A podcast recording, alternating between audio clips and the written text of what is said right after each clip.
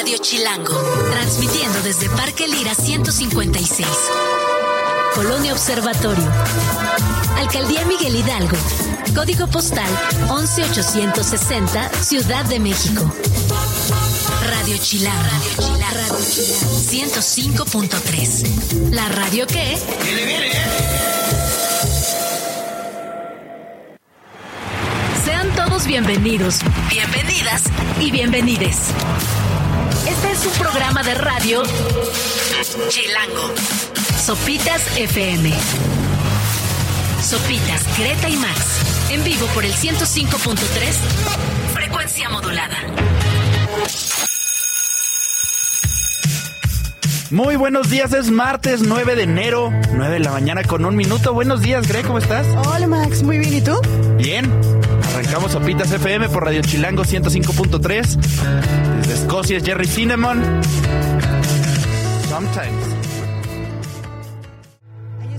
Escuchamos a Jerry Cinnamon con su canción Sometimes del disco Erratic Cinematic de 2017. Son las 9.04 de la mañana y así arrancamos este programa, Max. Sí, la canción es como de carretera, pero funciona perfecto. Si Ah, pero está bien, ¿no? Sí. No lo había pensado, pero ajá, pero está bien. Aparte, digo, nosotros somos muy fan de Jerry Cinnamon y fue un extraño fenómeno de boca en boca. Sí, Algo que no cañón. sucede mucho. Muy. Y de boca en boca, aunque nadie le entiende a él cuando habla, porque es demasiadas cosas, pero es increíble cuando canta, ahí sí funciona. Ajá, fue un artista y apareció hace unos años y llenó venues gigantescos, pero por recomendación de, oye, acabo de escuchar un cuate que se llama Jerry Cinnamon, escúchalo, se hicieron fans, son fans, creció. Ya no ha hecho nada, ¿no? No, tiene rato que no saca música. Ah, Para bueno. acá somos fans. Ajá, pero quienes sí han sacado música hoy, hoy estamos como de muchos estrenos, Jamie XX sacó una nueva canción que se llama It's So Good. Apretados, que ya saquen DXX. Ya anunciaron que están haciendo ya, disco. ya están haciendo un Ah, disco. ya, Subs. ya, pues. Espérate tantito. Ya. Estamos arrancando. Ya. Y también The Smile sacó nueva canción.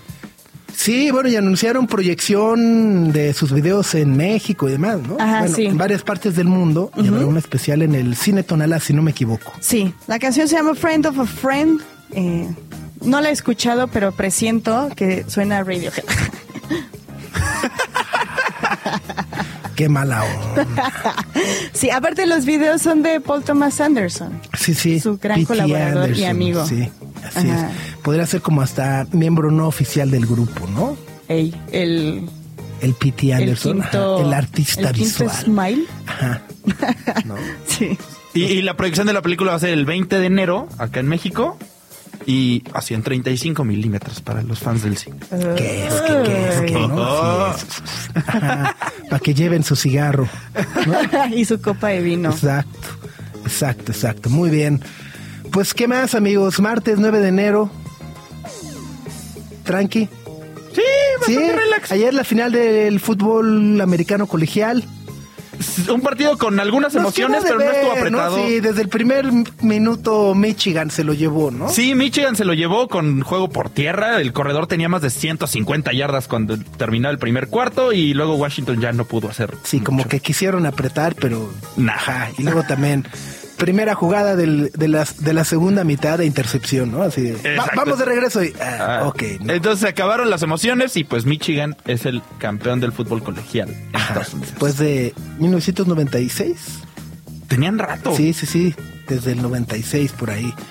Según escuché. Según escuché, ¿no?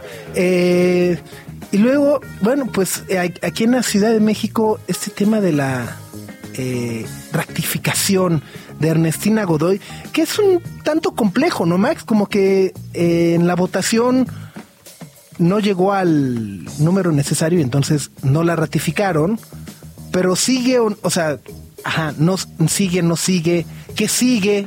Este, ¿Qué- qué sigue? Ajá. Porque además es, es odio, odio, odio, de verdad, que todos los noticieros y periódicos y demás digan, "Ah, es una derrota para Morena.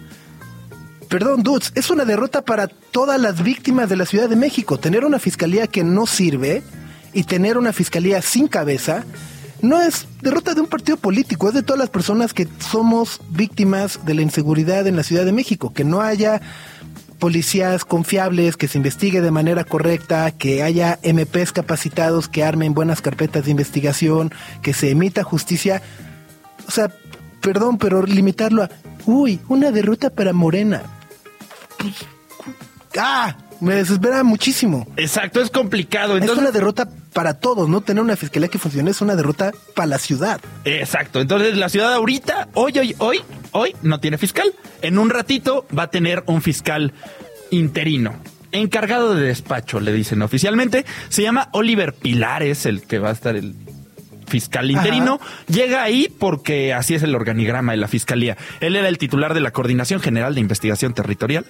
Ok. O sea, tenía un puesto adentro de la fiscalía. Cuando no está la fiscal, pues él sube al puesto. Pero el chiste es que el Congreso de la Ciudad de México va a tener que hacer una nueva selección de fiscal.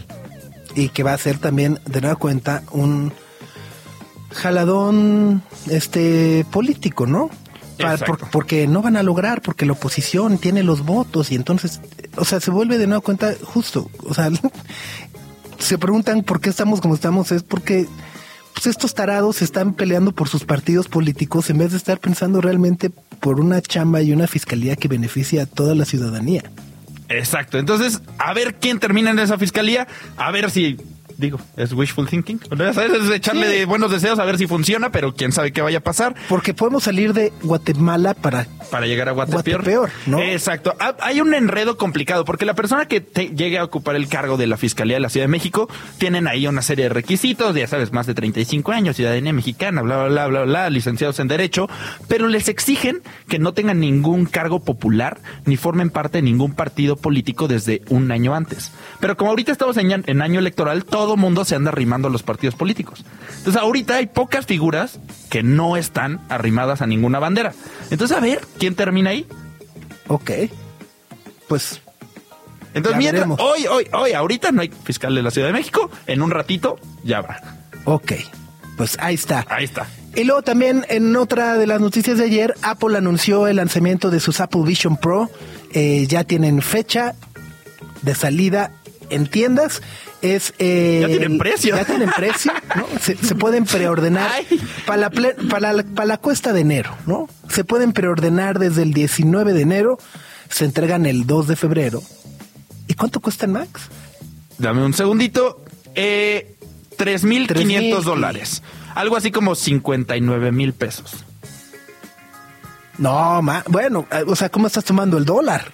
Te- déjate, compro varios. ¿no? Este, Sí, lo tomé baratón, pero ajá, como 60 mil como pesitos. 60, 65 por ahí, ¿no? Ajá. Plus tax, porque además siempre Ah, pasa claro. esa trampa de los productos en Estados Unidos que te ponen el precio. Y acá llegan más manchados. Plus tax, ¿no? Exacto, Este, faltan impuestos, importación, bla, sí, bla, bla. yo ayer me emocioné mucho y dije, ya los quiero. Y luego dije, ¿y como para qué? O sea, como para qué los quiero? O sea, como para tomar el sol, así de, ajá, de, de, de que no me dé el sol en mis ojos pechochos. Eh, sí, o sea, como que luego fue de, mm, ¿y, y, y para qué? ¿No? O sea, creo que antes nos deberían de haber dado un manual o un video, decir, ajá, Esto es todo lo que... Ajá. A ver qué tal funcionan, porque hasta el momento todo lo que sabemos de los Apple Vision Pro son el anuncio que en el que lo presentaron, ¿no? Que se ve épico y se ve precioso, y las experiencias de algunas personas que los han probado. De ahí en fuera, no conocemos nada de estos lentes de Apple que prometen ser el futuro de la realidad virtual y la realidad aumentada.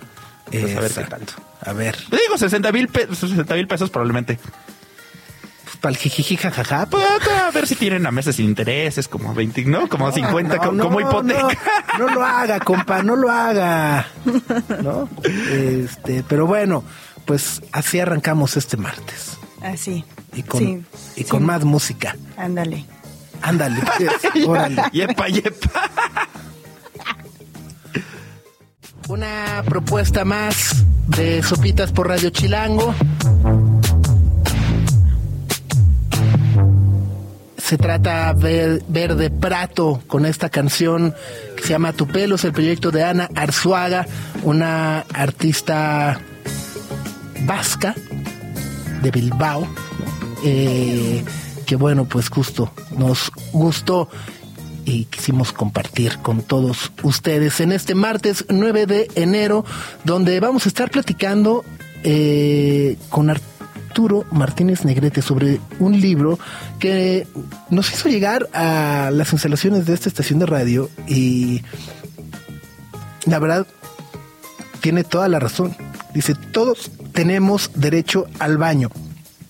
Y es básicamente una obra eh, pues en la que reflexiona sobre eh, cómo ir al baño es un derecho humano, básicamente, ¿no? Y, es un cuadernillo con historias legales, anécdotas eh, y demás sobre el cobro de los baños, ¿no? Que, que, está como prohibido, pero entonces en México como que no eh, vaya, se disfraza, ¿no? La, la, la, mexicanilla, ¿no? De, este, no te estoy cobrando el baño, te estoy cobrando el cuadrito de papel, ¿no? Este... Eh, ¿Cómo nos acostumbramos a no tener baños? ¿No? ¿Cómo en el metro te cobran? ¿Cómo en las gasolineras te cobran? ¿Cómo nos acostumbramos a que los baños estén puercos, no tengan drenaje? Es, es un asunto complicado y cómo en realidad ir a al baño debería ser un derecho humano y público. Y son peligrosos, ¿no? Algunos baños públicos son peligrosos. Así por pues asaltos ah, y cosas así. ¿sí? sí, sí, Órale. Entonces, wow. Para acabarla de amolar, sí. mejor, me espero. mejor me espero. pero yo, yo, por ejemplo, el, el otro día eh, me encontré con esta aplicación que se llama Flush. Ajá. Es, es como, yo creo que es el sueño de George Constanza. este, porque en realidad es, o sea, es una app que te pone un mapa de todos los de baños. Todos los baños. de duda, así de ya no aguanto, ¿dónde está el baño más cercano? Y te lo pone. Oye, pero los califica. Eh, sí. Así, por ejemplo, aquí te hay pone papel, hay agua, cubetazo. Plaza, Plaza Tacubaya, por ejemplo, nos pone que es el más cercano a ocho minutos caminando. Híjole, pues no sé pero son los baños ¿eh? públicos de Tacubaya. Pues dice Plaza Tacubaya, no sé. Y ocho minutos caminando apretaditos a como diez, entonces calcúlale un poquito el más. doble, ¿no? Apretado es el doble. calcúlale como quince. el del Sanborns Tacubaya, ah. sí. Sí, eh, o sea, es un, es un mapa de puros baños públicos eh, por si un día se necesita. Ah, Dije, ah, agarra la emergencia. Ahora, justo debería de venir así como el, este sí, hay un encargado de limpieza, ¿no? Cuatro estrellas. Está limpio, es de cubetazo, es de acerrín. Sí, sí, sí, sí, sí. Ya sabes, o sí, para saber a qué le entras. etcétera, etcétera, etcétera, ¿no? Pero bueno, entonces vamos a estar platicando del derecho a ir al baño y de la necesidad de tener baños públicos, este drenajes, accesibles, accesibles, sí. Que, eh, el libro de Carlos Arturo Martínez tiene unas historias muy interesantes, particularmente de gente que no vive en la Ciudad de México y hace dos horas para venir acá y cómo, o sea, cómo de plano dicen como no, no puedo ni tomar agua porque si me agarra la emergencia no tengo dónde no pararme. Tengo dónde ir al baño, es una historia muy interesante que platicaremos hoy. Pues ahí está. Y, también vamos a platicar con Miguel Santa Coloma, que es director de comunicaciones de Páramo Presenta, porque nos va a platicar de todos los detalles del Festival Estéreo Picnic en su edición de este 2024, que se va a celebrar el próximo 21, 22, 23 y 24 de marzo en Bogotá, en Colombia. Estéreo Picnic es uno de los festivales más grandes que existen eh, en la actualidad, no solo en Colombia, sino también en Latinoamérica. Y el cartel de este año está bastante bueno. Va a estar Blink, Sam Smith, Arcade Fire, Fire, Limp Bizkit, Placebo, Phoenix. Y es de cuatro días. Ajá. Sí. Listo, fácil. Ajá. Fácil, fácil, fácil, ¿no? Así que bueno, para ir armando los viajes de este 2024. Así que, pues nada, nos espera un gran programa maravilla es también otra propuesta que les tenemos para este 2024. Es un león marinero, un artista que sigue un poco la línea de Silvana Herrera. Eh, pues hasta Dead Maverick, un poco como del nuevo folk mexicano, es eh, nacido en San Luis Potosí, ¿no? Eh, y bueno, pues la canción se llamó Paisaje. Ahí está. A ver, a ver, a ver si les, si les gusta. A nosotros nos, nos gustó que quisimos compartirla con ustedes. Está ahí también, debe ser como primo de Kevin Carl, que eh, también es otro como nuevo bueno, ya ni tan nuevo como del folk mexicano y que ayer estrenó su Tiny Desk. Su Tiny Desk, Sí, sí. Eh, muy bonito. Muy, bo- muy, bonito. Muy bonito, muy bonito. Muy bonito lo que hacen, dicen por acá. Qué bonita canción. Eh, buenos días, Amá Barbosa, Lore Ochoa, eh, Guys Carroning, eh, que, está chuleando tu playera, Greg. Dice, quiero esa playera de Tui. Del. Ajá. Ahí está. El buen Huicho Manuel.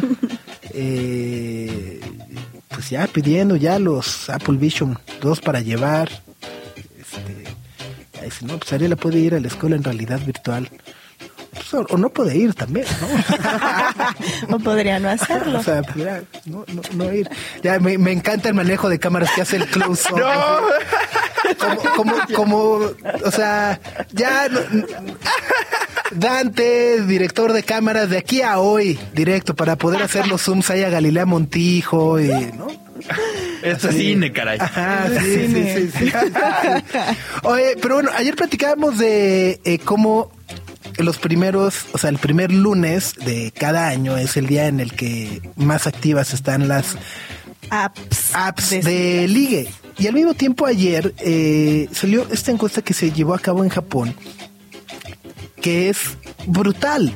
Que dice que una tercera parte de la Adultos población- no casados. ajá, de la población no casada Ajá. de Japón, menores de 50 años, nunca han tenido novias o novios o novies o pareja Ajá, o nunca ninguna estado en una relación. Ajá, romántica. Aquí en, ajá, dice más de un, una tercera parte de adultos japoneses entre 20 y 40 nunca ha estado en una relación romántica y uno de cada cuatro ni siquiera tienen intención de tener una. De casarse, ¿no? Sí, sí, o sea, de no, le, ajá. no le vamos a entrar, o sea, de- no lo voy a buscar. Ajá. Y, y las No razones están cañonas. La razón Puede es O, eh, o sea, la respuesta más popular por la que la gente dijo no quiero estar en una relación, no estoy en una relación, es porque la consideran un desperdicio de tiempo y dinero. ahí está. Pues, pues sí, ¿no? Este, Las mujeres dicen que no quieren comprometer su libertad y su independencia. Y a partir de ahí es el no. Y los hombres, justo, la mayor razón. ¿no? Dice el 42.5, pues es justo los, los problemas financieros que podría traer una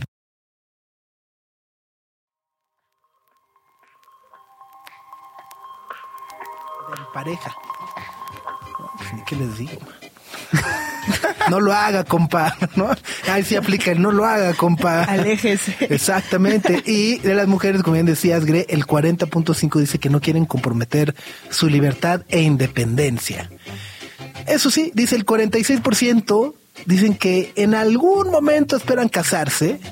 Eh, la realidad es que esta cifra ha venido en caída libre desde hace varios años. Y eh, también se llama la atención.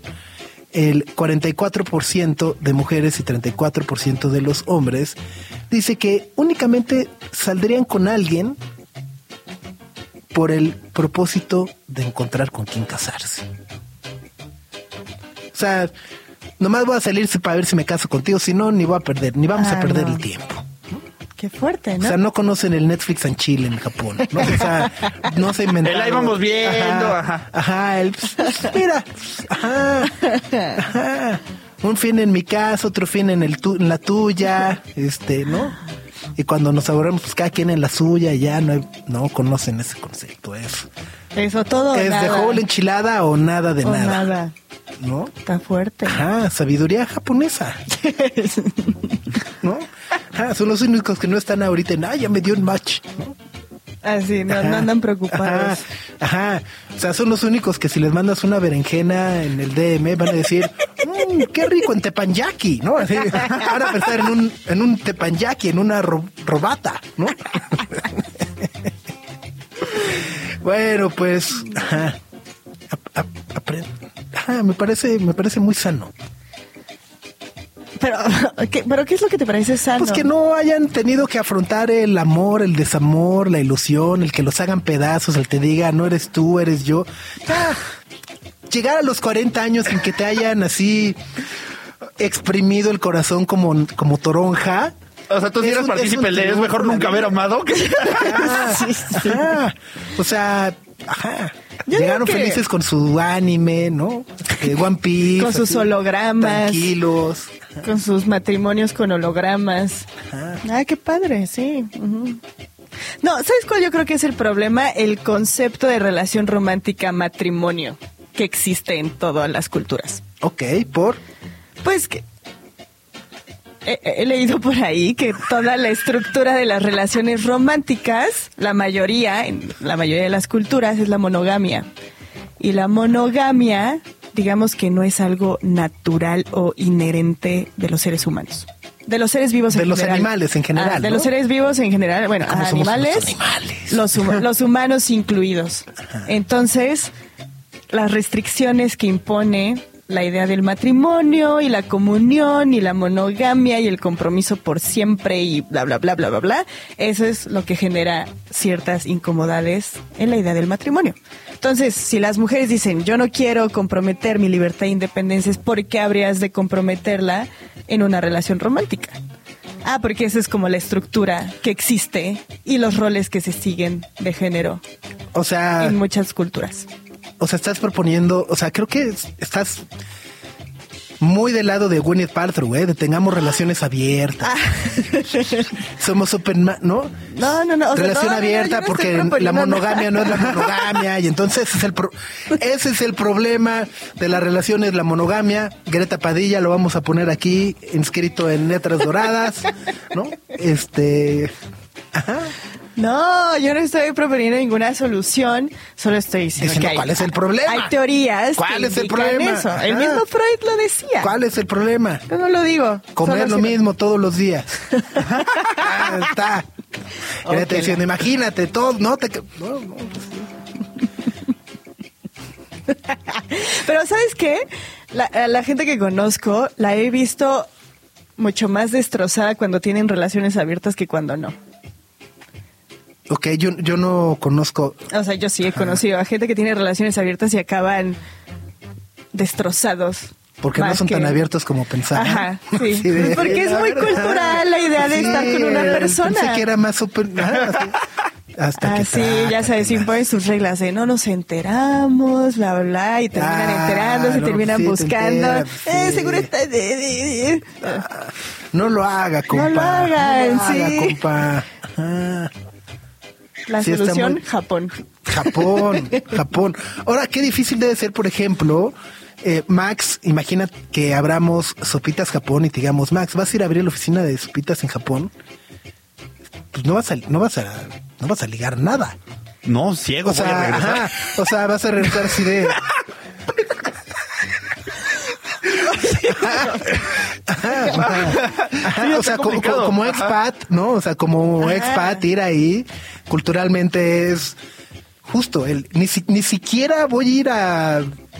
¿no? O a ver Netflix. Eh, Está complicado. Estoy leyendo más datos como de la cultura de las parejas en Japón y solo 10% de las personas que viven en pareja no están casadas. Entonces allá no se acostumbra que primero vivas con tu pareja para ver si sí funciona o no. Entonces se casan directo y allá el divorcio no es tan común. Y parece que eso también tiene una influencia tremenda en eh, el ¿Los número de, de nacimientos, porque solo el 2% de los niños nacidos en Japón nacen fuera del matrimonio.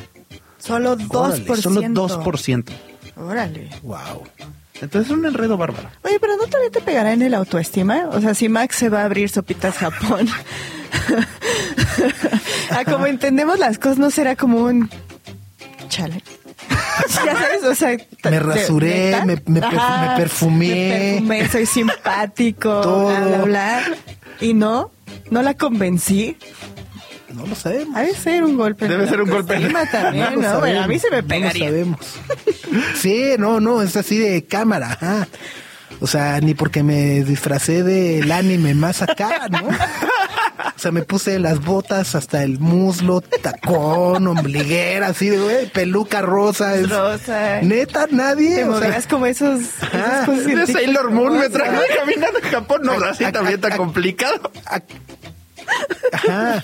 O sea, acabarías extrañando el caminar por las calles de la Ciudad de México. El chiflidín por ahí. No, eh. Híjole.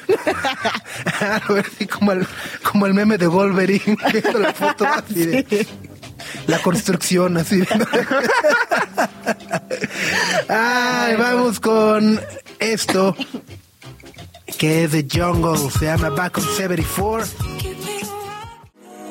Parte del volcano del año pasado. Sí, ya está en un nuevo clásico, podríamos decirle casi casi, ¿no? Ey, ya de, sí. de la discografía de Jungle se va con 74 nos conquistó. Son las 9 de la mañana con 45 minutos en este martes 9 de enero. Nos da muchísimo gusto recibirte en cabina, Carlos Arturo Martínez Negrete, autor de uno de los libros más interesantes, eh, divertidos y reflexivos que, que nos ha tocado, que tiene la oportunidad de leer en los últimos meses, que se llama Yo, tú, él, todos tenemos derecho al uso del baño.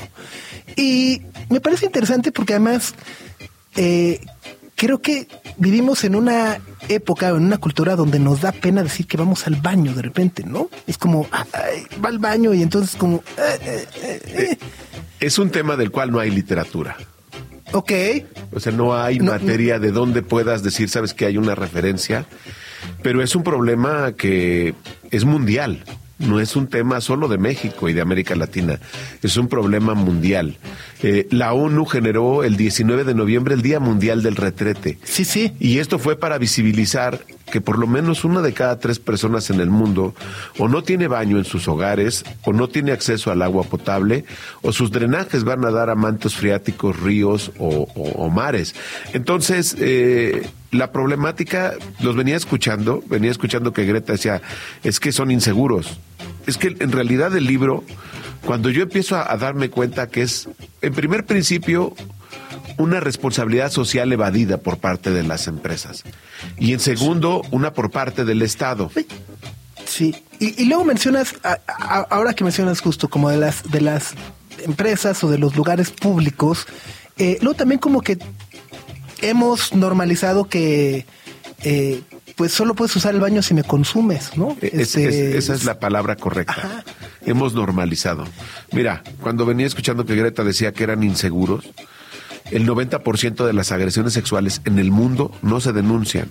No es un tema particular de México. Y gran parte de las agresiones sexuales se cometen en los baños. Oh, Yo, ese- eso lo, des- o sea, ajá, como- Y, y- y- y esto es un tema que sale de conversación por un tema bien particular. El baño está creado para ser un espacio de intimidad. No hay cámaras, tiene que estar alejado, tiene que estar fuera de las áreas comunes. Entonces es un espacio muy propicio para las agresiones sexuales. Cuando eh, eh, todo esto nace como un documental. ok, Yo también soy generador de contenidos, eh, produzco contenidos del mercado de nostalgia, tengo un canal de YouTube que se llama Baila mi Rey, pero siempre ha sido mi sueño, siempre ha sido mi sueño hacer cine. Y entonces cuando yo veo todo esto del, del tema del baño, dije, no, este es un derecho humano no garantizado. ¿Por qué no es, es un derecho humano no garantizado?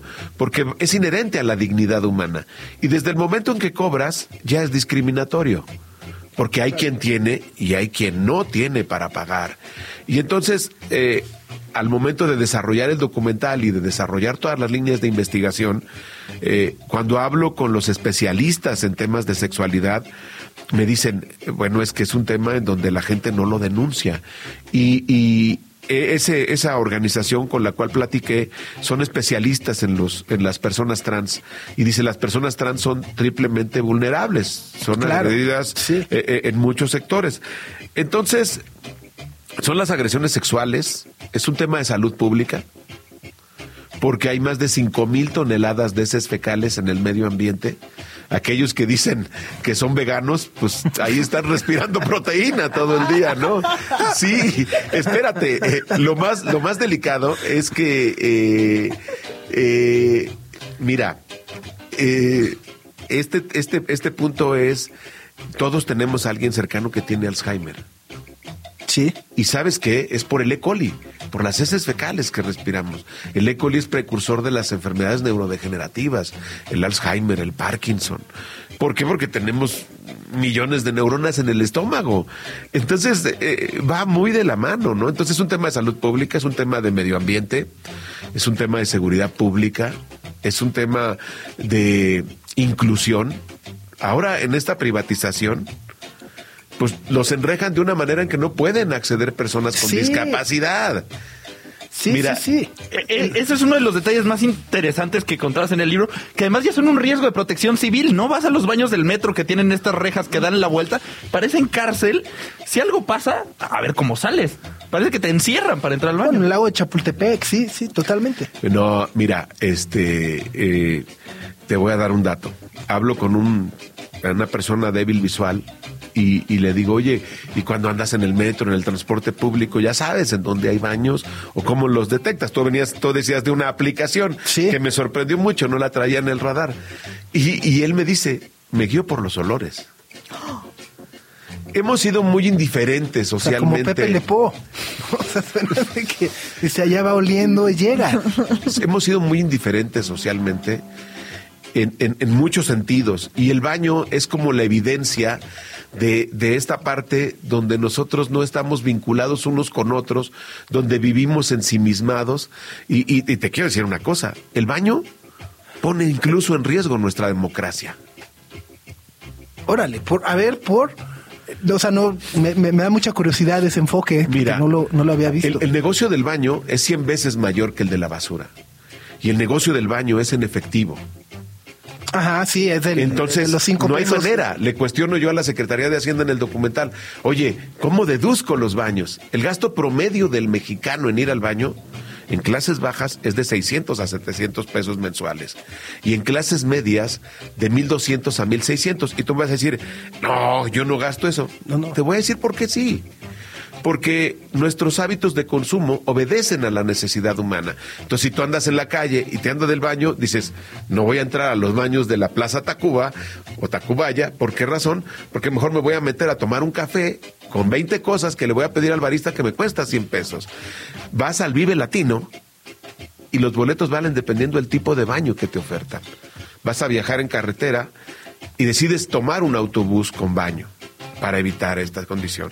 Entonces, nuestras necesidades humanas obedecen, el gasto económico obedece a la necesidad humana y eso detona que gastemos tal cantidad de dinero que no nos damos cuenta, es un gasto hormiga, nos resta competitividad económica y formamos parte de un bloque económico que es Estados Unidos, México y Canadá, porque allá no te cobran los baños.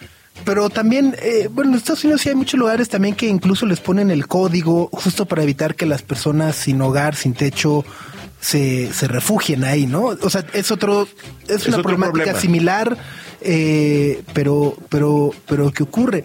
Y, y luego también, eh, vaya, hay, hay un dato en el libro, eh, justo hablando del- de la inseguridad, de las agresiones sexuales, eh, que me parece brutal, ¿no? Que es justo las agresiones sexuales que se cometen contra niños en los baños, eh, que es, eh, casi la mitad, casi cuatro, decías cuatro de cada diez por ahí, ¿no? Sí, cuatro, cuatro de cada diez eh, niñas en algún momento de su vida, siete de cada diez niñas, perdón, en algún momento de su vida van a ser agredidas.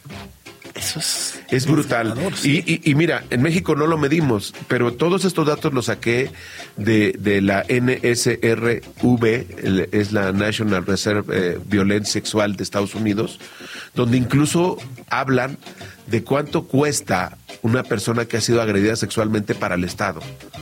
O sea, para el Estado cuesta 125 mil dólares una persona que ha sido agredida sexualmente por las incapacidades, por las medicinas, por, por, la depresión, por la ansiedad, por, por toda esta parte que, que representa este contexto. Y en México, pues es una cifra negra. Cuando hablas con doctores, con médicos, hablé con un urólogo, para, con toda esta gente para el documental, pues todos me dicen, oye, es que yo no había visto no hay investigación sobre el tema. El Estado está gastando más por no garantizar los baños. Hablaban ustedes del metro.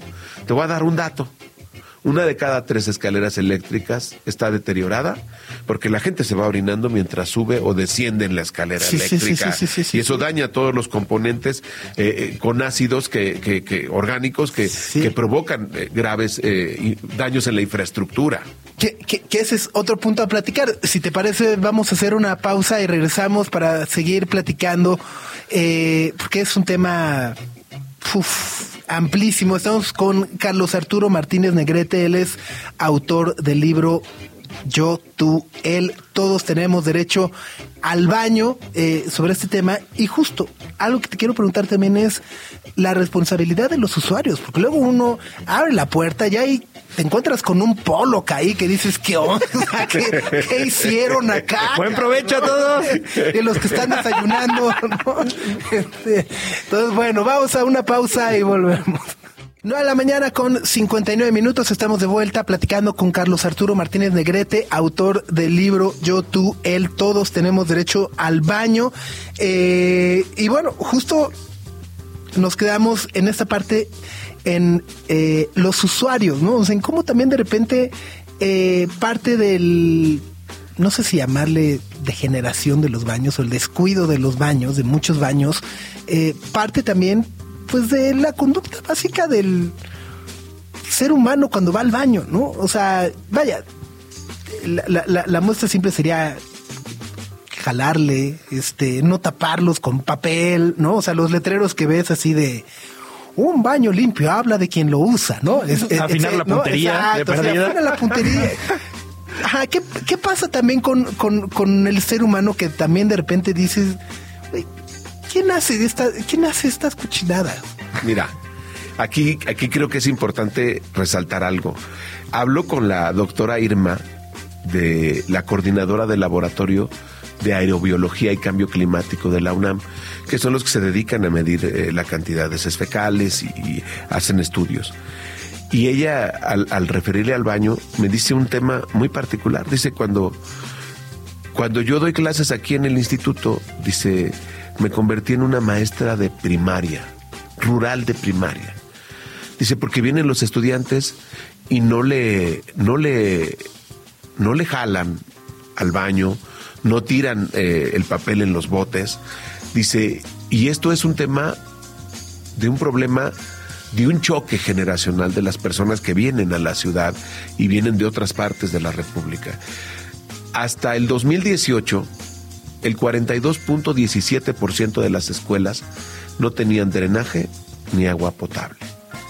Entonces, ¿cómo quieres tú que la sociedad responda a las necesidades eh, de la demanda de la responsabilidad social humana si los libros te dicen una cosa y en el hecho no puedes acceder a eso. Entonces, eh, cuando hablo con estudiantes que vienen de provincia, dicen, no, pues sí, la verdad llegué aquí y fue un choque impresionante porque pues allá en mi rancho, pues yo hacía en la parcela, eh, este, y entonces de pronto llegar aquí y encontrar baños y saber que, que, que hay que jalarle al baño. La doctora dice que, que ningún baño debe tener un bote de basura, la doctora Irma.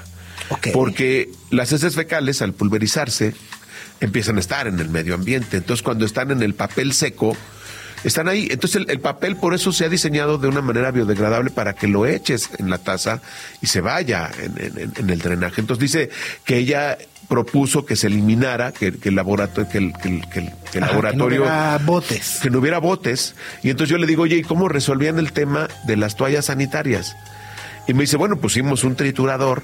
Dice, pero ese fue otro problema. Dice, porque cada que alguien usaba el triturador, se oía como matraca en, toda la- en todo el instituto.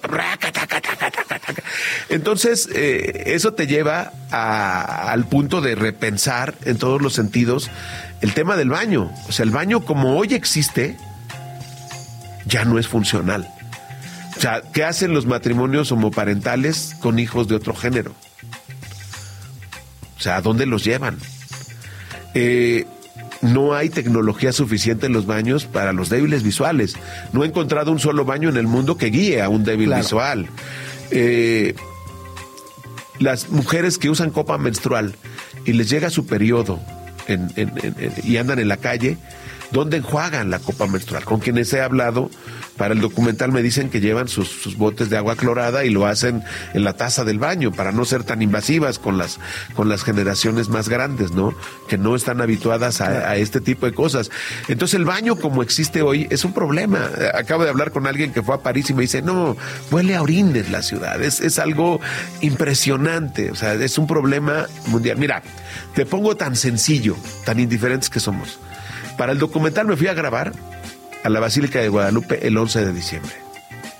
Registraron, yo vivo muy cerca de ahí, registraron la visita de 4 millones de peregrinos. ¿Sabes cuántos baños contabilizamos en lo que pudimos hacer el recorrido? El recorrido lo hicimos a las 2 de la tarde del 11 de diciembre. No contamos más de 100 baños móviles. O sea, Sunny, Sunny Rents, sí. Para 4 millones de Para personas. 4 millones. Estás hablando de un baño por cada 40 mil personas. A las 2 de la tarde, ningún baño era funcional. Claro. Ya ninguno servía. Entonces, platicas con los peregrinos. En el documental, si el libro te gustó, el documental es algo impresionante. Pero es por la indiferencia social, porque no hemos puesto atención. No, es que ahorita que mencionas lo de la copa menstrual es como uno de los muchos problemas, no solo también por el tema de la seguridad y todo, sino porque también existe esta narrativa que es muy fácil de, ah, pues si estás en un festival y hay un Sunny Rent, eres hombre, es más fácil. Como mujer tienes que cuidarte más y, Y cuidarte más ahí, implica ¿no? no ir al baño, ¿sabes? Y es terrible. Mientras leía el texto, me acordé un poco de lo que decía este Edgar Morin, que es este sociólogo francés, que decía muchas de las problemáticas que tenemos parte de que no entendemos que somos seres 100% biológicos y 100% culturales. Y su mejor ejemplo era, por ejemplo, defecar. Es decir, es un proceso biológico, eh, forma parte de la digestión, comes, bla, bla, bla, tienes que ir al baño, es un proceso biológico, pero ir al baño, ir a un gabinete, utilizar papel es un eh, proceso cultural. Y cuando el Estado no entiende que somos 100% biológicos y 100% culturales, no se hace responsable de todos los ritos que el mismo Estado promueve. Entonces, la muerte, el nacimiento, defecar, todo, todo, todo, todo, todo biológico, cultural, y el Estado no se quiere hacer responsable de los mismos ritos que promueve. Entonces, me parece como muy interesante por cómo se generan todas esas narrativas, que digo yo como mujer las entiendo y digo, pues nos afecta más, o sea, yo no voy a un baño público, no lo hago. Y luego las implicaciones en la salud son bastante terribles, ¿no? Aguantarte, de limpieza, de higiene, bla, bla, bla. Entonces, no sé, como que nunca había entendido todas las problemáticas a partir del uso del baño. Sí, sí. Ah, sí. Bueno, eh, eh, eh, incluso en el libro dedicas un capítulo justo a, a la apatía. a la apatía social, ¿no? La apatía social eh, y la responsabilidad que tenemos, ¿no? Porque, mira, no, no podemos ser tan desprendidos de los demás. No porque una persona viva en Valle de Chalco y haga tres horas de distancia para llegar a la Ciudad de México, si trabaja en el servicio doméstico, eh, ¿a dónde va al baño? O sea, mira, escucho los spots de las campañas políticas y se dicen ingenieras y se dicen todo. El baño es un tema que a todos los candidatos, a todos los estratos y a todos los niveles, los ha manchado, ¿eh? O sea, no hay una infraestructura urbana desde el partido que me digas que hayan pensado en construir baños. Todas las obras de relumbrón, es más, ves a los influencers de la 4T que hablan sobre el tren de Toluca, dice, eso sí, vénganse ya hechos del baño, dice, porque aquí no hay baños en el tren. O sea, eh, eh, entonces, dicen, el gobierno de la Ciudad de México es un gobierno con acento social. Yo toda la vida he votado por la izquierda. Y no es posible que seamos tan desprendidos en el tema del baño cuando genera un gasto económico y además nos resta competitividad económica. Mira, y es un tema que es una violencia sistemática e institucional que viene desde la ONU. Es una normalización, como tú decías. La ONU declara a los mercados patrimonio intangible de la humanidad, porque la Ciudad de México lo pide. ¿Cómo van a ser competitivos los mercados si cobran el baño, cobran el estacionamiento? Entonces, eh, si tú vas a ir a un mercado a comer, dices, no, mejor voy al restaurante porque ahí sí le puedo reclamar a alguien porque el baño está sucio. Está sucio, claro. Y, y- y si voy al súper, pues ya que ahora en los centros comerciales, y esa es la responsabilidad social de las empresas, te cobran. Te puedo decir infinidad de marcas que te cobran los baños o te exigen la presentación de un ticket. En, en- en un restaurante, el de los tecolotes en el centro, hace poco fui a desayunar y salí, tuve que subir eh, una escalera y, y me dicen, ¿y su contraseña? Era un papelito que, Ajá, con el que me habían dado. sí, ¿no? No, no, era un papelito rojo ya enmicado, ya los tienen hasta Ah, para que lo presentes y, y te dejen pasar al baño. Le dije, no, pues vaya a la caja del restaurante y ahí que le den el, el tarjeta. Entonces yo dije, y una persona adulta mayor, una persona con discapacidad, tiene que estar subiendo y bajando escaleras. Ya vivir con esa condición es una monserga. Y todavía eh, este, vas, no hay un solo lugar, eh, eh, vas al cine, vas a un concierto, vas- siempre hay filas en los baños. Siempre, siempre. Y de, y de, y de mujeres más, Ajá, ¿no? También sí, eso, eso, eso es cierto. Pues es, es un temazo, Carlos. Eh, muchísimas gracias por, por acompañarnos, por venir, presentarnos el libro. El documental lo presentarás pronto. ¿En qué fase No, está? ya el documental está a un 80% de filmación, ya estamos en la edición. Yo calculo que no más de, de dos meses ya estaremos participando en los primeros festivales para tener una ruta normal de, de- de un tema de un tema del baño. O sea, no, no, nada más te quiero decir que el derecho al uso del baño transgrede más de 30 derechos humanos. En el documental traemos el tema de las cárceles. Hablé con el actor, de, con el, bueno, no el actor, sino el, el- el- eh, Toño Zúñiga, el de presunto culpable. Sí, sí. Pues imagínate, en una celda hay 20 personas y los baños no tienen puertas, o sea, están, son las tazas al aire libre. Entonces, es todo un tema. Han despedido a miles de personas por las tarjetas inteligentes, porque pasan mucho tiempo en el baño. Claro. Y conciliación y arbitraje admite el despido de esas personas violando el derecho a la intimidad, el derecho a la información personal. Claro. Es todo un tema. Es un, es un temazo, de verdad. El libro se llama Yo, tú, él. Todos tenemos derecho, Derecho, al uso baño. del baño. Al uso del baño. Ahí está. Al uso del baño. Y eh, está, eh, bueno, está, Está, en plataformas, plataformas. digitales y si me permites, eh, fíjate que yo me sorprendí porque en plataformas digitales no se ven los dibujos. Ah, ok. O sea, no, no hay libros con ilustraciones. Y la verdad es que el libro vale mucho la pena por las ilustraciones que tiene. Y físicamente se los puedo enviar vía WhatsApp. Les voy a dar un número. Es el 55 49 83 45 45.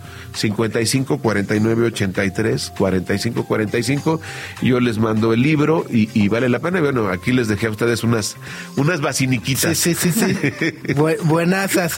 Muy bien. Y pues esperamos de regreso para cuando esté el documental listo. No, para mí va a ser un honor aparte porque yo lo, te sigo a ti desde hace muchos años, desde que estabas en otra estación y veo tus contenidos y, y esa es la importancia de entrarle a estos temas. Es mejor venir a un programa de estos que a un noticiero porque le entran mejor a los temas, ¿no? Es más, más abierto. Mi, mi, mi consideración y mis felicitaciones y muy bonitas instalaciones. Muchas gracias, Carlos. Igual, esta canción se llama Feminine. La escuchan a las 10 de la mañana con 14 minutos a través de Sopitas por Radio Chilango 105.3. Y bueno, pasamos de los baños a los festivales eh, y sobre todo uno de los festivales más importantes de Latinoamérica, como es Stereo Picnic, que ya se viene el próximo mes de marzo, 21, 22, 23 y 24 de marzo con un cartel. Hijo, cuatro días ya es ya es titánico si los de tres ya empiezan este a, a pesar de cuatro ya es como ah una verdadera hazaña pero bueno es un gran cartel ya lo platicábamos con Blink 182 Arcade Fire está por ahí eh. Placebo, Sam Smith, Tu Fate de toda la vida. Tu Fate de toda la vida Limp Bizkit, James eh, Blake, King Blade. Gizzard and the Lizard Wizard Ajá. Sí, está, está muy, muy, muy nutrido y surtido el, el cartel. Y bueno, pues justo para platicar un poco más de la edición 2024 de Stereo Picnic, nos da muchísimo gusto saludarte. Miguel Santacolma, ¿cómo te va? Buenos días. Hola, buenos días, ¿cómo están? Muchas gracias por el espacio y espero que estén bien. ¿Cómo van? ¿Me escuchan bien ahí? Te escuchamos perfecto a todo, a todo dar y felices de poder platicar contigo. Para la gente que eh, a lo mejor no ubica Stereo Picnic, dicen, ¿qué, ¿qué onda? ¿Dónde es? ¿Foro Sol? ¿Palacio? ¿Qué? No, bueno, Stereo Picnic es un festival que se celebra en Bogotá, Colombia, y que, ya lo mencionaba, se ha convertido de verdad en un punto obligado para los festivales eh, en, en- en Centroamérica, eh, eh, eh, Latinoamérica. Sudamérica, Latinoamérica. Y cuéntanos un poco justo de la edición 2024. Cuatro días, es una, es una locura.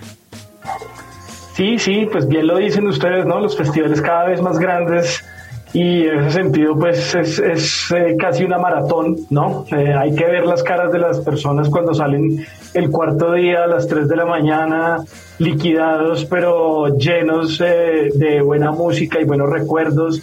Entonces, bueno, muy emocionados de celebrar esta decimotercera edición del Festival Estéreo Picnic en Bogotá, Colombia, un festival muy bonito, un festival que de alguna manera ha crecido bajo sus propios medios, con sus propias ideas, cada año reinventándose desde lo conceptual, desde lo gráfico, desde lo curatorial, ¿no? Yo creo que uno ve la, la, el line-up de artistas y es primero muy diverso, eh, fiestero, actual, moderno, nostálgico, eh, un poco todo este universo festivalero que, que se vive en diferentes países y bueno, acá lo tenemos en el corazón del continente, en Colombia. Oye, y además, justo a mí me encanta el espíritu, incluso desde el nombre, ¿no? Stereo Picnic. ¿Por qué? Pues porque justo lo que busca es eh, ir a un campo, a un picnic y disfrutar de todas las bandas, eh, pasarla bien, ¿no? De una manera muy amigable. Y bueno, pues a lo largo de estos casi 15 años de historia, pues se han visto desfilar los Pixies, Jack White, Calle 13, un, sinfín de, de actos que han sido además icónicos por las presentaciones que tuvieron eh, en Colombia, ¿no? Sí, pues esto ha sido un trabajo, de, pues bien lo dices, la primera edición fue en el año 2010, inclusive antes de que los Lollapalooza de Sudamérica existieran, el primer festival de este tipo en la región fue el Picnic en abril de 2010 y de alguna manera esa fecha impuso lo que es el circuito festivalero sudamericano que ya lo complementan pues los diferentes Lola de Argentina, Brasil, Chile y el Asunciónico de Paraguay, consolidándonos pues dentro del, del circuito festivalero internacional de los grandes artistas.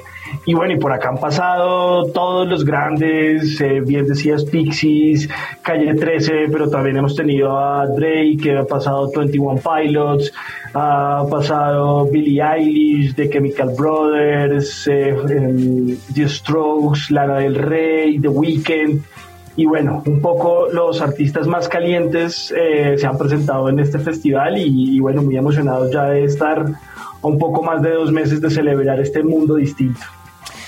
Justamente ahorita estábamos mencionando que, eh, bueno, el Stereo Picnic es quizá el festival más, eh, más grande e importante de Colombia, pero también en Latinoamérica se ha convertido en una región como que muy importante en temas del entretenimiento en vivo. Está México, está Argentina, está Chile, está Colombia, por ahí han estado surgiendo algunos festivales en países más chiquitos, por decirlo de alguna manera, como Costa Rica, con grandes carteles. Me gustaría preguntarte, tú que estás como dentro de la organización, como dentro de todo este, este mundo de los festivales y del entretenimiento en vivo, ¿cómo crees que en Latinoamérica se han construido las reglas para construir estos festivales bajo sus propios términos, porque podemos voltear a ver festivales como Coachella o Glastonbury o Lollapalooza u otros festivales y sí hay ciertas similitudes, pero considero que en Latinoamérica todos estos festivales se están construyendo bajo sus propios términos y están siendo muchísimo más grandes y están siendo muchísimo más diversos. Entonces me gustaría saber cómo crees que la región específicamente a, través del Stereo Picnic están construyendo, como que estamos construyendo nuestra manera de hacer y entender los festivales de música. Claro, eh, sí, definitivamente es un, nuestro propio lenguaje, nuestra propia forma de, de, consumir la música en vivo lo que ha transformado un poco el, el, el look and feel de los festivales en, en, Sudamérica y particularmente el Stereo Picnic es distinto a todos, ¿no? O sea, más allá de grandes eh, marcas como Lola, digamos el Picnic, pues existe únicamente en Colombia y, y un poco aboga a, a, lo que sentimos nosotros, mueve no solamente a los colombianos, sino a los latinoamericanos eh, cuando buscan un festival, ¿no? Primero, los grandes actos, obviamente queremos los artistas más grandes que estén girando en nuestro país y pues para este 2024 vamos a tener a Sam Smith, Blink 182, Paramore, eh, pues que son de algunos de los artistas más calientes en este momento, eh, más allá de nostálgicos como pueden ser Blink, pues sacaron un disco maravilloso en 2023. Por otro lado está la parte de traer, por lo menos desde el Estilo Picnic, esos actos exclusivos y únicos que solo se pueden ver acá en el festival. Eh, en ese sentido, por ejemplo, el año pasado Wu-Tang Clan, su primer concierto en Sudamérica en su historia fue en el Stereo Picnic. También tuvimos a Blondie exclusivo, Underworld también estuvo exclusivo. Para 2024 vamos a tener exclusivo artistas como eh, por ejemplo, o Grupo Frontera, que pues siempre estamos en esa comunicación constante con, con, con México en ese sentido. Y la tercera, digamos, línea por la cual este festival es tan, tan, tan distinto, digamos, tan diferente, es que pues la fiesta, ¿no? O sea, yo creo que los colombianos, las colombianas, donde haya música nos ponemos a bailar y donde haya fiesta ya estamos. Y pues ese es un valor muy bonito y muy importante del festival. Y no solamente fiesta electrónica, con artistas como Black Coffee, por ejemplo, o, de Bless Madonna, que va a estar en esta edición 2024, sino esta fiesta tropical que pues hace parte del ADN colombiano, ¿no? Van a estar artistas como Proyecto 1, merengue hip hop de los 90, eh, Fruco y sus tesos, que son leyendas de la salsa colombiana. Eh, y bueno, siempre se, se, trata de buscar como ese, ese talante eh, fiestero y pues obviamente Fate encabezando el sábado para una noche de perreo alucinante. Entonces yo creo que eso llama mucho la atención, ¿no? Uno poder ir a un festival donde pues puede estar tocando Blink, Biscuit y a las 3 horas, 4 horas está tocando eh, Bad Gyal y al otro día está tocando Proyecto 1 y bueno, eso un poco también atiende a cómo los, las nuevas audiencias consumen esa música, ¿no? Ya no son las que eran hace años, que eran pues, diferentes nichos, sino que es la diversidad total. Oye, Miguel, y estamos hablando del cartel, de todos los artistas, de todos los géneros que están en Colombia, pero, pues, o sea, estamos a 3.700 kilómetros de Bogotá. Para los que no conocemos Bogotá, ¿dónde es el festival? Es un, veo que es en un parque. ¿Cómo es ese parque? Ya sabes, porque también tiene el atractivo de conocer un nuevo país mientras vas a escuchar música. Entonces, ¿cómo se vive y en dónde está el festival de Stereo Picnic? Claro que sí, pues una ventaja del festival y pues de Colombia geográfica es que quedan toda la mitad del continente, ¿no? Es decir, gente de Argentina o gente de México se demoran un poco lo mismo en vuelos de avión eh, hasta Bogotá, eso nos hace un punto de encuentro. Y el festival se celebra en el Parque Simón Bolívar, que es el parque metropolitano más importante de Bogotá es un parque inclusive más grande que el Central Park de Nueva York, o sea, es una extensión inmensa en todo el corazón de la ciudad. Entonces, para la gente que viene de afuera es muy fácil porque pues hay muchos hoteles alrededor, el transporte y la movilidad son fáciles, hay transporte público distrital. Em, y bueno, digamos que Bogotá es una ciudad fría, ¿no? Es a 2.600 metros sobre el nivel del mar un poquito más, un poco más alto que el DF. Eh, es una ciudad donde llueve, entonces pues siempre aconsejamos que la gente venga preparada para la lluvia, pero pues el, el, sol afortunadamente en las últimas ediciones siempre nos ha acompañado. Em, también pues el, el, festival, digamos, dentro del, del, parque tiene todas las facilidades, restaurantes, baños, eh, puntos de merch, eh, experiencias de marca, eh, puntos de hidratación, hay un punto que se llama Oasis, muy importante que, que lo estrenamos el año pasado, donde hay una organización que se llama Échele Cabeza para el testeo de sustancias psicoactivas y que la gente que lleve sus sustancias Obviamente, pues hay policía y demás, pero pues nosotros no podemos negar la realidad alrededor del consumo en, en, nuestros países. Y pues lo que nosotros pretendemos es informar. Y ese punto lo que tú puedes hacer es llevar tus sustancias, te las testean y te dan la información de qué está compuesto, qué efectos puede tener, si está adulterado o no y pues eso hace que la fiesta sea segura, porque también eso es un, un, gran anhelo del festival, que la gente se sienta segura mientras está de fiesta, son espacios seguros, espacios de respeto, de diversidad, y eso se encuentra también en el, en el Street Picnic. Pues ahí está, 21, 22, 23 y 24 de marzo, Stereo Picnic en Bogotá. Platicamos ahora fuera del aire que justo los, los boletos, eh, colombianos si entras, si eres de México y entras, te vas de espaldas, pero en realidad resulta siendo incluso más accesibles que los boletos para muchos festivales en nuestro país. Así es. Sí, inclusive salió un ranking el año pasado de los festivales más económicos y el Stereo Picnic es el más económico de todo el continente, entonces, mejor dicho, hay que aprovechar la oportunidad. Sí, sí, sí. Entonces, si entran y ven 799 mil. Ajá, tres millones trescientos, dices. Sí, ajá, dices, ¿qué onda? No, no, así. No, eh, ya convertido a pesos mexicanos. Hiciste la cuenta, Max, eran como cinco mil pesos, ¿no? Los, El abono de los cuatro cuatro El abono de días. cuatro días general estaba como en cinco mil, cinco mil quinientos pesos. Está mexicanos. todísimo dar. Muy bien, pues Miguel, muchas gracias y esperamos vernos por allá en marzo. Claro que sí, a ustedes muchas gracias y los esperamos por acá en un mundo distinto. Un abrazo. Un abrazo.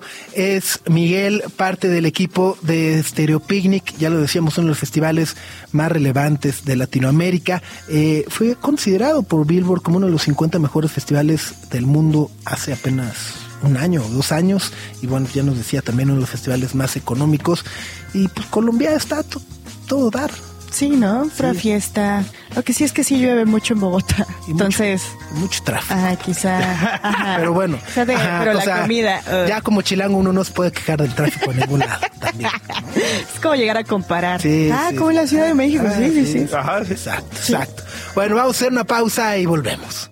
Another Rainbow, la colaboración entre el ex vocalista de Oasis con Johnny Squires, el guitarrista de los Stone Roses, y literal suena a los Stone Roses con la voz de Oasis.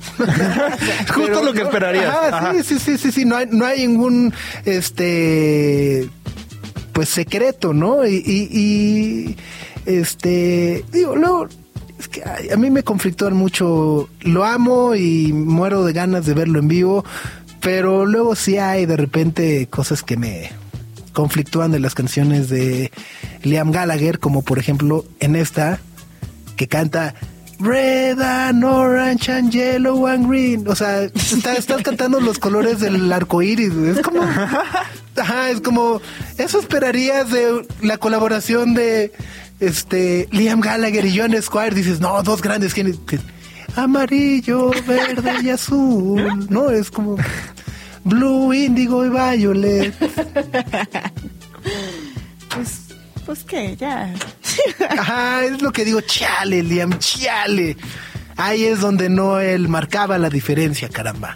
Eso sí, eso Ajá, sí, coincido. En, en- en- en la- en las letras. En las letras. Pero bueno, pues eh, me entusiasma mucho el final del día. ¿Para qué, pa' qué me hago? ¿Pa' qué me hago? Y además es bueno saber eh, de John Squire en la música, ¿no? Eh, Ian Brown por ahí está también de, de regreso. La verdad es que Ian Brown fue de esas personas que, híjole, qué pena en la pandemia, mano. Antivacunas, Sí, se conspiracionista. reveló, ¿no? Sí, Bastante- tremendo, tremendo, bastante tremendo. conflictivo sí. el señor. Tremendo. Que cante, que cante Sí, y ya. y ya. Y ya, y ya. Y, y tan tan. Pero bueno, son las 10 de la mañana con 38 minutos en la Ciudad de México. Estábamos ahorita, Greta está conmovida a más no poder, porque estábamos platicando fuera del aire. eh, esta historia que a mí me parece maravillosa es, yo creo que la mejor historia de lo que va del 2024. Y es la historia de un ratón. Un ratón que eh, pues resolvió un gran misterio. Y es que en Gales, un fotógrafo, ¿no? que vive en Gales, en el campo, eh, pues todas las noches estaba en su taller y pues dejaba fuera pues su desarmador y su, herramientas. herramienta, las dejaba ahí regadas sobre su mesa de trabajo, se iba a dormir y en la mañana aparecía, bajaba y todas las herramientas estaban dentro de la caja ordenadas. Entonces es como de esas cosas como que en un principio puedes decir, chale, no, si yo las dejé fuera, ¿no? Y luego le volvió a pasar, y luego le volvió a pasar. Y es una persona de 75 años. Ah, su. Ajá, entonces también como que justo fue de, chale, eh, me estoy volviendo loco. pues, Ajá, estoy- se me está yendo la se me onda. está yendo la onda. Y entonces dijo, a ver, voy a poner una cámara, ¿no? Este, para que grabe lo que, o sea, a lo mejor estoy sonámbulo, ¿no? Un fantasma. Ajá. Una luche. Este, bueno, galés. Y entonces puso ¿En la cámara galesa? Ah.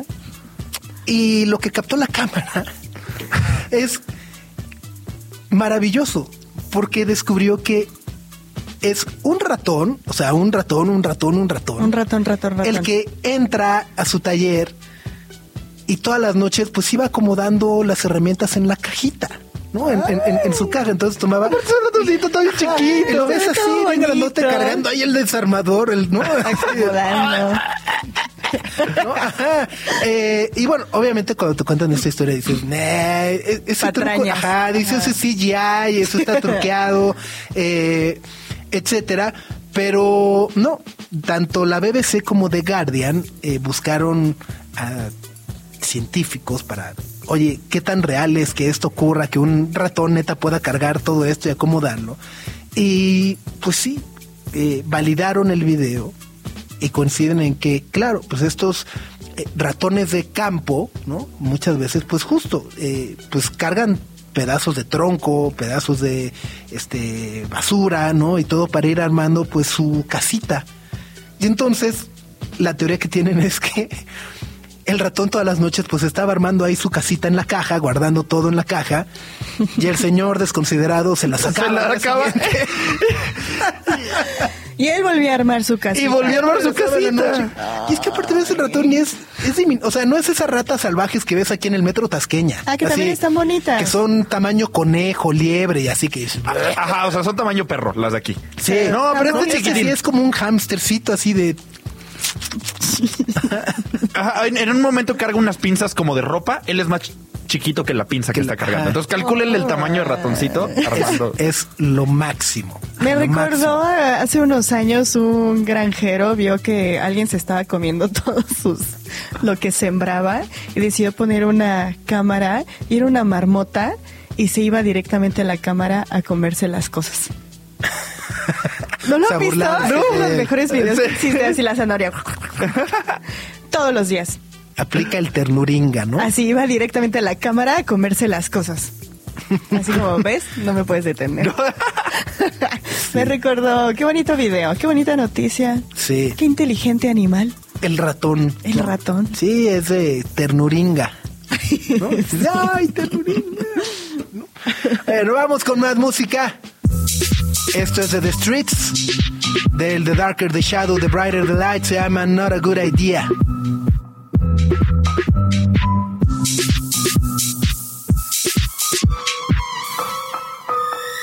The devil is on my shoulder tonight, but the other guy is quiet. A second opinion would likely be wise. I need the other guy's advice. The devil is on my shoulder tonight, but the other guy is silent. Maybe this is not a good idea. I should get out of here. Yearning for a whisper from a voice in the night, but my inner guide is quiet. The devil is on my shoulder tonight. Where is the other guy?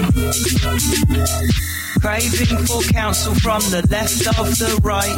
The feck has taken flight. Maybe this is not a good idea. I should get out of here. The devil is on my shoulder tonight, but the other guy is quiet. The devil is on my shoulder tonight.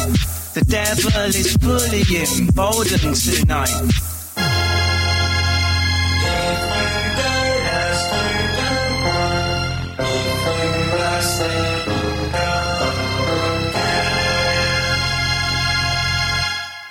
Bad men do what good men dream of. Give a little talking to yourself if you're scared. I've spent so much time believing I couldn't. It was more than enough time to learn how I could. The wisdom in the chapters that you've all read aloud. Listen to the laughter that's a little too loud. A little bit of banter that seems a bit proud. Is it the smiles that don't reach the eyes? Bad men do what good men dream of. Give a little talking to yourself if you're scared. For strength is forged by tough nights in cold woods. We're torn from the tough times that turn out the good. Bad men do what good men dream of.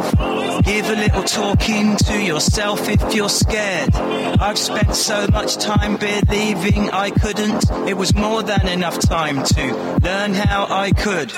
Bad men do what good men dream of. Give a little talking to yourself if you're scared. Bad men do what good men dream of. Give a little talking to yourself if you're scared.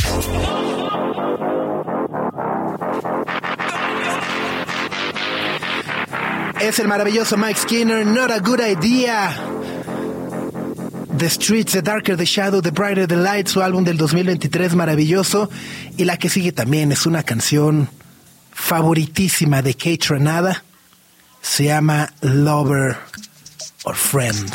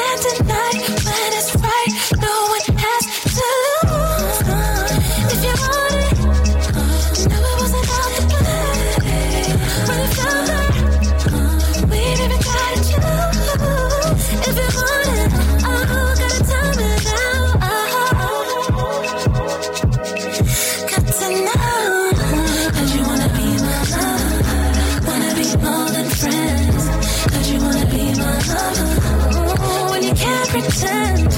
'Cause you wanna be my lover. Wanna be than friends. 'Cause you wanna be my lover. Oh, oh, oh when you can't pretend.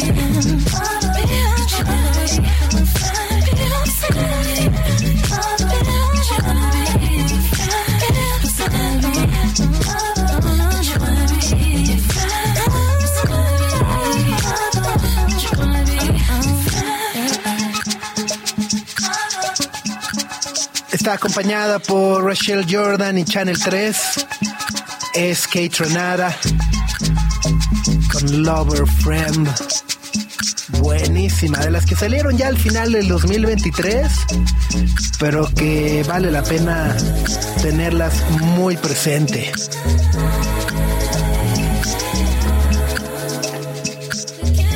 Son las 10 de la mañana con 49 minutos, pues momento de empezar a despedirnos en este martes, amigos. Pendientes, anuncios de ocasión, oportunidad. Eh, ayer anunciaron que esta película Past Lives o Vidas Pasadas Ah, ya hay fecha sí de va a llegar estreno, a sí. cines en México y queda para el primero de febrero. Así lo voy a decir tal cual, háganme caso, es la mejor película de 2023. Pum, vale. Una belleza. Pum, una vale. belleza. Ajá. Entonces, Está ahí, no a la monogamia, mejor película del 2023. Ahí está. Hoy traíamos todas las takes, claro que sí. De hecho, es una película sobre las almas gemelas. Exactamente. ¿no? Este. Un drama. Es que yo sé es que he tenido. Ajá. Me da miedo verla. O sea, tengo. Porque Ah. sé que se encuentran, se desencuentran, se vuelven a encontrar. Sí, es sobre una mujer nacida en Corea, tiene 12 años y tiene un muy gran amigo. Luego su familia decide mudarse a Canadá y rompen contacto. 10 años después se vuelven a encontrar, pero de manera remota. Rompen contacto. Otros 12 años después se vuelven a encontrar. Pero es como esta idea que se plantea de cómo se va forjando el destino con las personas que conocemos en las vidas pasadas. Entonces, plantea esta idea de que una persona que te encuentras constantemente en tus vidas, eventualmente va a formar parte como integral en una de ellas. Pero ¿cuándo será?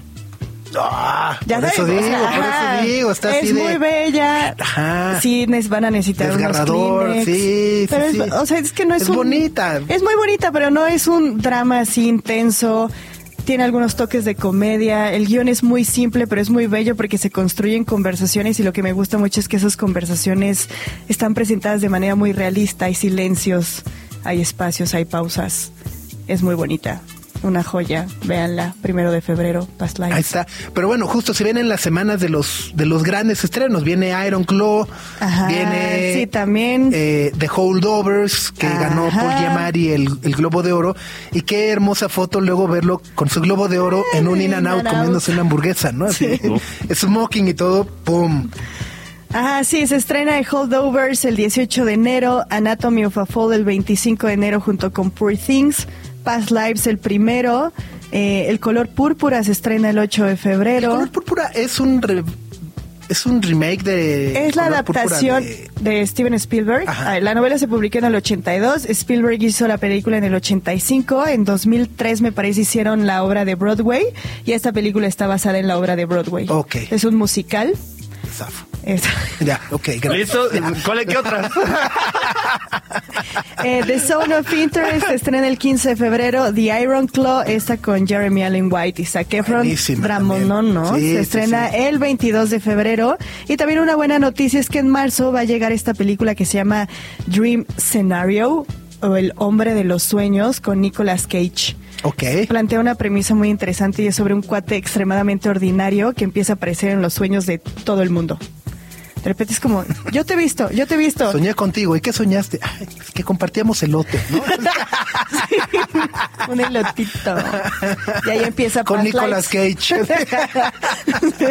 sí, es una película muy interesante, es de A24 y Nicolas Cage estuvo nominado a los Golden Globes, se ha mencionado que podría estar en los Oscars, entonces esa se estrena el 14 de marzo. Esos fueron los como nuevos anuncios de las fechas para la cartelera. Está, honestamente, estos tres meses se vienen los mejores estrenos. Macizo, sí, hay, Sí, hay sí, que aprovechar, hay que sacar el, el pase de su cine favorito. ¿No? Que sí le- no, el pase anual, el, El no pase, sé qué. no sé qué. El. Eh, y pues listo, pues con eso nos vamos, Max. ¿Tú algo que Sí, quieres decir? no, venga, ya platicaremos mañana. eh, echarle los ojos a Las Vegas, que está ahorita el CES. El CES. Consumer Electronic Show, que es como el más grande festival de gadgets y tonterías raras de tecnología. Están anunciando toda cantidad de locuras. Entonces ya veremos qué Sí. puede llegar a nuestro país y pues, con qué antojitos nos quedaremos, ¿verdad? Porque hay cada cosa. Sí, ¿cuáles son? Es que hay cada. Hay, hay de repente cosas muy absurdas, ¿no? Ahorita salieron televisiones transparentes. Sí. Que, ajá, se ven muy bien. Parece como si tuvieras una pecera en tu casa, pero es una tele QLED. Ay, Con pensé que ibas a decir otra palabra. Palabra complicada, pero sí, no está complicada. O las bocinas que son cuadros, ¿no? Ajá, también salieron esas. Salió un proyector para tu casa que tengas una pantalla IMAX en algún lugar, si tienes suficiente espacio. Hay, hay como un nuevo Ah, rumba para las que- paredes. Que, que creo que eso, o sea, eso, eso contradice la nueva hipótesis de millones de arquitectos y desarrolladores urbanos que piensan que podemos vivir en vive en un loft, 16 metros cuadrados, 45 millones de pesos. Así que, ¿cómo va a vivir en 16 metros? ¿No?